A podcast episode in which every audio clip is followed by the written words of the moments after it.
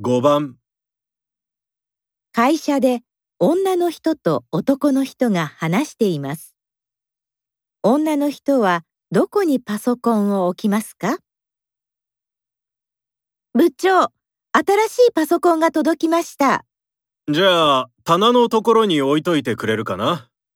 棚は他の荷物でいっぱいで、どこにも置く場所がないですね。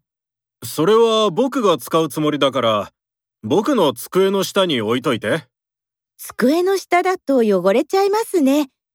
棚の隣にあるテーブルの上に何も置いていないから、そこに置きましょうか。